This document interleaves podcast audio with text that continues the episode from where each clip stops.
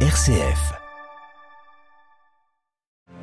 Nouvelle rassurante de l'hôpital Gemelli de Rome sur la santé du pape François, bien dormi, a même repris le travail.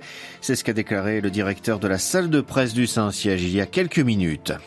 Au Vatican, publication aujourd'hui d'une note de deux dicastères qui rejettent trois bulles pontificales du XVe siècle.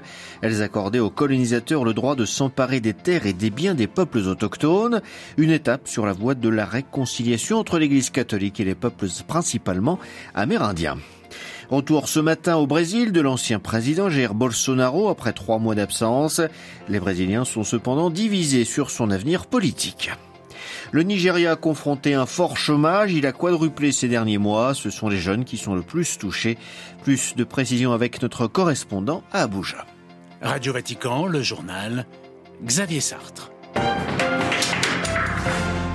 Bonjour, le pape François a donc passé une bonne nuit à l'hôpital Gemelli de Rome. Les informations officielles du Vatican sont rassurantes à la mi-journée concernant l'état de santé du Saint-Père.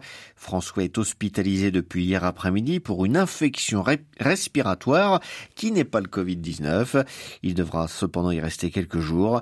Alors quelles sont les nouvelles du dernier bulletin médical Delphine Allaire? Plutôt positive, Xavier. Le cadre clinique du pape est en progressive amélioration. Il poursuit le traitement prévu dans le cadre de cette hospitalisation de plusieurs jours. L'on apprend ce matin qu'après le petit déjeuner, François a même lu la presse et repris son travail depuis la chambre d'hôpital du dixième étage de la polyclinique Gemelli, euh, dont une partie est d'ailleurs réservée au souverain pontife. Avant le déjeuner ce midi, François s'est aussi rendu à la chapelle de son appartement privé où il s'est recueilli et a reçu euh, l'Eucharistie. Des nouvelles rassurantes donc alors que les prières des fidèles et vœux de guérison affluent du monde entier depuis hier. De nombreux messages de soutien pour lesquels le pape de 86 ans se dit ému, plein de gratitude. Parmi eux, les épiscopats nationaux comme l'Italie, la Pologne, l'archevêque de Canterbury, Justin Welby aussi le doyen du corps diplomatique accrédité près le Saint-Siège ou encore le président américain lui-même.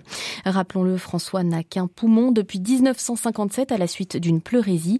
Le pape se déplace aussi en fauteuil roulant depuis mai 2022 en raison de douleurs chroniques au genou. Et c'est pour cela qu'il avait aussi été admis dix jours à Gemelli en juillet 2021 euh, pour une lourde opération du côlon. Delphine Allaire. On reste au Vatican où une note sur la doctrine de la découverte a été publiée ce matin conjointement par les pour l'éducation et la culture et celui du service du développement humain intégral.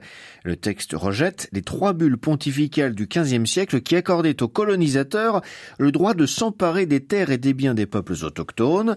Le document actuel répond à une demande des peuples autochtones, particulièrement du Canada et des États-Unis, et dans le sillage du voyage de François au Canada en juillet dernier, il constitue ainsi une étape supplémentaire sur la voie de la réconciliation avec les peuples autochtones, comme l'explique le cardinal Michael Cherney, préfet du Dicaster pour le service du développement humain intégral. Il faut comprendre qu'une bulle, c'est une décision, c'est pas un enseignement, c'est une décision politique. Et en ce temps, le, pape, comme euh, chef d'État des États pontificaux, a essayé de mettre un peu d'ordre entre les autres couronnes euh, qui étaient en train de coloniser. Euh, aujourd'hui, avec le plein soutien du Saint-Père et du Vatican, les églises du Canada et des États-Unis veulent se réconcilier avec les peuples autochtones. Le pape a voulu donner une réponse robuste et complète aux soucis, pas de l'histoire, mais les soucis d'aujourd'hui. Et, je pense que c'est très important d'apprécier que même si on aimerait avoir une clarté sur l'histoire, la question réelle est les rapports entre l'Église et les peuples autochtones aujourd'hui et les rapports des citoyens du Canada avec les peuples autochtones. C'est maintenant vraiment au centre du débat. Le cardinal Michael Cherney, des propos recueillis par Jean-Charles Puzelu. Et pour plus de précisions sur cette note, une seule adresse www.vaticannews.va.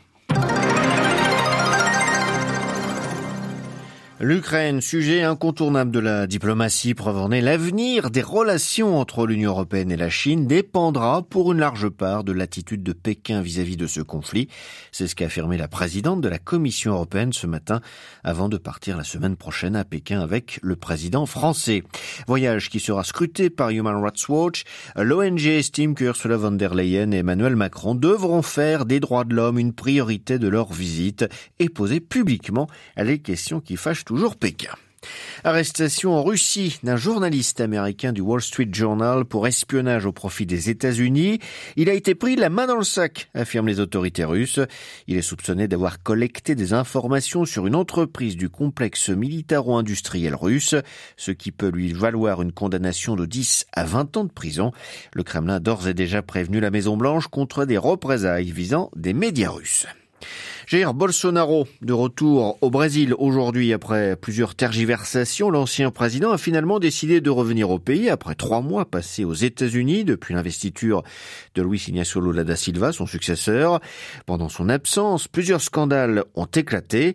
Le retour de l'ancien président d'extrême droite sera donc probablement mouvementé. Les Brésiliens sont divisés d'ailleurs sur la place qu'aura Jair Bolsonaro sur la scène politique brésilienne. Reportage à Rio de Janeiro de Sarah Cozzolino. Malgré ses ennuis judiciaires, Jair Bolsonaro incarne un espoir pour l'opposition au gouvernement, selon Mauricio, professeur de boxe. Qu'il soit éligible ou non, c'est un leader, une personne qui rassemble les foules. Qu'on l'aime ou non, il faut reconnaître qu'il met les gens dans la rue.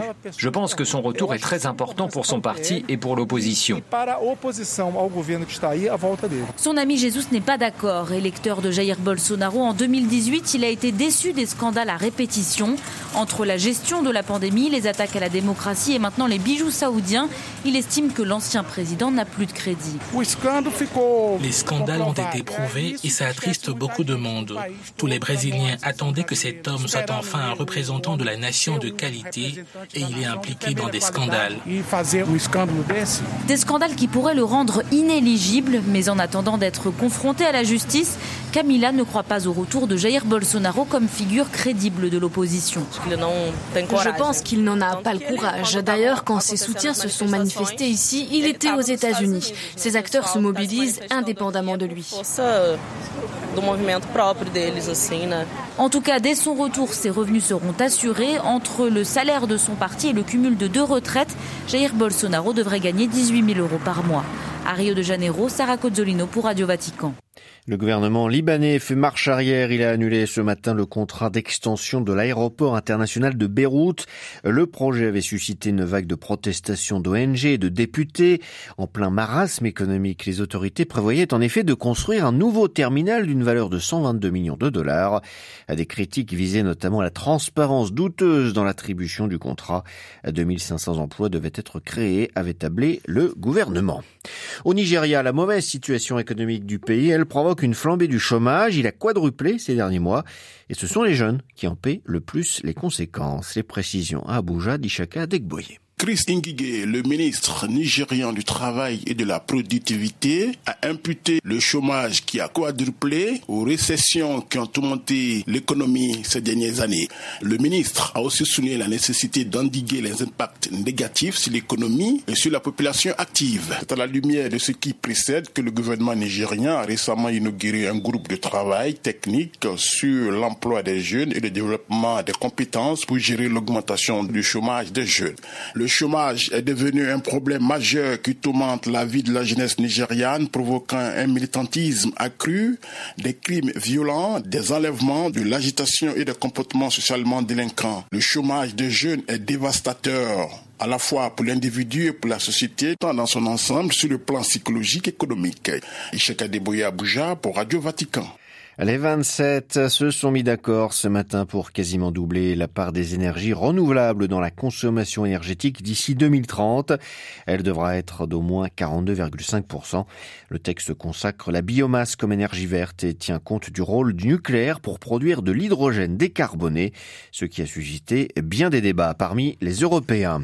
L'Australie, jusqu'alors peu soucieuse elle de ses émissions de gaz à effet de serre, a adopté aujourd'hui des lois ciblant les plus gros pollueurs.